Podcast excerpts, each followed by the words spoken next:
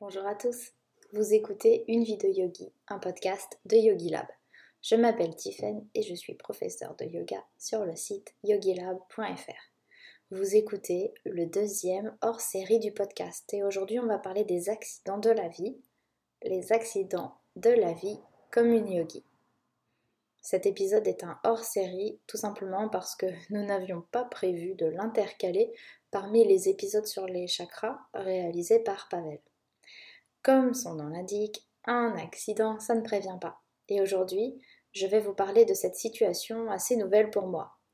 Pour faire très simple, j'ai eu un accident de voiture et cet événement a apporté avec lui tout un tas d'apprentissage, de mise en application des enseignements du yoga. En ce moment, ça bouillonne chez Yogi Lab. Alors, j'ai dû m'isoler à l'étage de chez Yogi Lab parce qu'en bas, il y a Thomas qui est en train de filmer avec Jeanne un cours de sport. Dans l'autre côté de la pièce, il y a Pavel qui est en train de se former. Se former pour pouvoir partager tout plein de connaissances avec nous. C'est plutôt cool.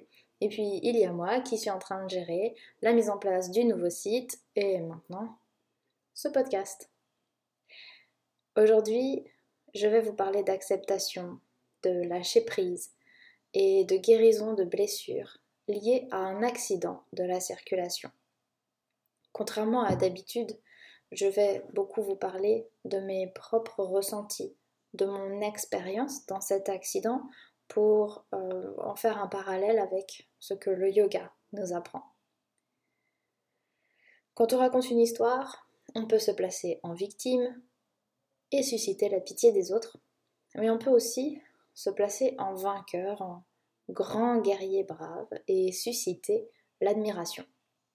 Chacun y trouve son intérêt, mais aujourd'hui, c'est juste une histoire de la vie courante que je voudrais vous raconter, parce que c'est quelque chose qui arrive tous les jours, et finalement, ma situation aurait pu être bien pire.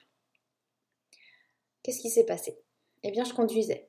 Je conduisais seule, sur une route de campagne que j'emprunte tous les jours. Il y avait des travaux non signalés, une chaussée pleine de boue et de gravier. La voiture a décidé qu'elle allait prendre le volant. Il y avait des arbres d'un côté, une forêt. Après quelques zigzags pour essayer de ne pas aller dans les arbres, j'ai eu la chance d'atterrir dans le champ vide de l'autre côté et de passer entre les poteaux pour y faire trois tonneaux. Les bruits de métal qui se tordent, les vitres qui se cassent, la terre qui entre et qui se mélange aux morceaux de verre. Alors, je vous avoue que niveau douleur, je n'ai rien senti. Niveau peur, je crois que j'ai surtout observé. Je me souviens simplement de mouvements, d'un corps balancé dans tous les sens, de sons et d'odeurs et de confusion. Au départ, on veut commander, on veut contrôler et puis on comprend vite que finalement, mais il vaut mieux lâcher prise. Alors merci le yoga pour ça. La voiture, que je ne détenais que depuis quelques mois, est détruite et je ne sais même pas comment je m'en sors avec une entorse cervicale et quelques contusions. Quelle chance. Merci ma bonne étoile. Merci le yoga et le sport certainement aussi, parce qu'apparemment un corps souple et un petit peu fort, ça aide quand on a des chocs. Alors le reste, il est allé très vite. La chance a été avec moi jusqu'au bout, jusqu'à aujourd'hui, à vrai dire. J'ai vécu beaucoup de chamboulements, aussi bien sur le plan professionnel que sur le plan sentimental et maintenant sur l'aspect santé. Tout est arrivé quasi simultanément. Et tous ces cadeaux qui me sont faits me remplissent de gratitude parce que j'apprends à vivre avec ce nouveau corps qui ne sait plus vraiment faire tout ce qu'il savait faire avant. Alors, c'est la mise en application parfaite de l'idée d'accepter, n'est-ce pas? C'est une belle leçon. On va commencer avec le lâcher-prise. Il y a des moments dans la vie où on peut et où on doit exercer une certaine force pour prendre en main des situations. En parallèle, d'autres moments nous enseignent, par la force ou par la douceur, que nous pouvons, que nous devons lâcher prise. C'est le cas dans la pratique du yoga, quand sur le tapis, on doit se faire un petit peu violence pour enchaîner les derniers vinyasa, les derniers chaturanga, ou quand on doit trouver assez de ressources en soi pour aller pratiquer sur le tapis, que ce soit la méditation ou les asanas. pendant que j'étais en train de faire mes cascades champêtres, c'est comme si le temps avait disparu, ou alors comme s'il s'était vraiment beaucoup ralenti. Le temps, sa perception est totalement subjective, bien entendu, s'est ralenti ou c'est comme s'il n'existait plus. À la fois tout s'est passé en l'espace d'une fraction de seconde et pourtant cela m'a paru interminable. Je sentais bien que je faisais des tonneaux, même si je ne voyais absolument rien. Alors je, pense que je fermais les yeux, mais j'en suis pas sûre. Au départ, je voulais encore essayer de limiter la casse, et puis très vite la conclusion m'est venue, advienne que pourra. On verra si je suis morte à la fin ou si je survis. Les bruits de, métal, euh, le verre qui se cassait, me laissaient vraiment penser que j'allais finir écrasée. J'aurais adoré vous dire que ma grande expérience en tant que yogi et méditante m'a aidée parce que j'aurais su me mettre dans un état de méditation, mais en réalité, je vous avoue que ça m'est complètement tombé dessus. Soudain, quand j'ai compris qu'il fallait laisser aller, c'est comme si j'avais disparu. J'ai pris la décision de me laisser aller plutôt que de m'accrocher pour résister mentalement à ce qui se passait. Une fois que la voiture est partie dans ses tonneaux, on a beau tourner le volant, freiner, il se passe plus rien. Dans la vie de tous les jours, c'est la même chose. On peut se placer en observateur, regarder, sans essayer de modifier quoi que ce soit. C'est la discipline de l'esprit qui nous permet d'arriver à un point où l'on devient observateur. Récemment, dans un tout autre domaine, je me suis trouvée confrontée à cette situation. Face à deux personnes malveillantes, j'avais le choix de mettre au jour la vérité ou laisser aller, laisser faire et observer. C'était l'opportunité idéale pour mettre en œuvre tous mes apprentissages. J'ai donc laissé aller parce qu'au final, bon, il n'y avait rien d'important en jeu, même si, bien entendu, j'ai mis du temps avant de m'en rendre compte.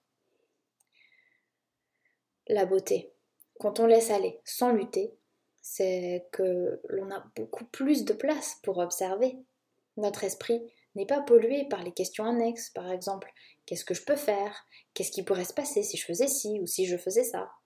Alors, bien sûr, on aime tous jouer. Moi, j'aime jouer. Alors, je me suis imaginé les scénarios amusants, les si j'avais fait ci, il se serait passé ça? Mais je l'ai fait en conscience, avec le choix de le faire pour ensuite laisser aller. Une fois que vous laissez aller, vous observez et c'est tout ce que vous pouvez faire. Et c'est très reposant. Surtout, en observant, on apprend énormément. En l'occurrence, j'ai appris la beauté de l'effet de groupe, l'importance de la mise en perspective et le confort incroyable que procure la position d'observateur. On ne lutte pas, on ne se bat pas, on ne force pas. Si un jour quelqu'un vous fait des misères ou si un jour vous vous sentez manipulé par exemple, essayez de prendre la place de l'observateur et regardez. C'est aussi en prenant du recul que l'on sait, que l'on perçoit plus ou moins clairement si le laisser aller est la bonne décision à prendre. Parce que si une chose très importante était en jeu, alors la décision d'agir ou de laisser aller aurait pu être différente. Tout est une question d'équilibre. L'arbitrage entre agir et laisser aller, il se fait en mesurant qu'est-ce qui est essentiel, qu'est-ce qui est important et qu'est-ce qui ne mérite pas tant que ça mon attention. C'est ça, laisser aller. On va maintenant voir ensemble la notion d'accepter et sa mise en application dans notre situation. L'acceptation, c'est quelque chose que l'on se doit d'appliquer au quotidien si c'est la paix qu'on recherche. Pourtant, souvent, nous sommes dans le refus. Essayez de penser à une personne qui fait les choses d'une façon que vous ne voulez absolument pas. Voilà un bon exemple de non-acceptation. Ou encore à la frustration que vous pouvez ressentir quand vous vous retrouvez dans des embouteillages en allant ou en rentrant du travail. C'est aussi de la non-acceptation. Alors pour coller un peu plus avec notre situation, la non-acceptation, elle peut prendre un tas de formes différentes. La voiture est détruite. La douleur se fait ressentir dans le corps. La soirée est gâchée parce qu'il faut aller aux urgences. On fait déplacer des pompiers alors qu'il y a des gens qui sont en train de mourir quelque part. Mon portable est cassé. J'ai perdu mes AirPods. J'avais tout un tas d'achats dans mon coffre qui sont endommagés. Quand on fait appel aux pompiers, c'est toute une procédure qui se met en place. Alors évidemment, les gendarmes aussi se déplacent. S'ensuivent un tas de questions. Pendant que l'on vous fait un maintien de tête, vous ne pouvez absolument pas bouger, chose que je ne connaissais même pas. On vous fait aussi tout un tas de tests. Vous êtes attaché, vous êtes immobilisé. Rien à faire que d'accepter. Lâcher prise et accepter. Ça, c'est un peu l'acceptation par la force, je vous avoue. Vous ne pouvez absolument pas bouger de toute façon. On perd le contrôle et on peut alors décider de résister dans sa tête, d'en vouloir à la terre entière. Ou on peut laisser aller, on en a parlé tout à l'heure. De toute façon, dans les deux cas, la situation va rester la même. On est obligé de rester immobile. Ensuite, l'acceptation est devenue utile beaucoup plus tard.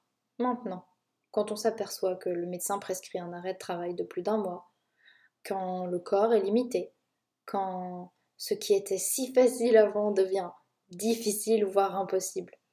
Et pour cet aspect post-accident, j'ai décidé qu'il fallait donner à cette expérience son caractère d'expérience, justement.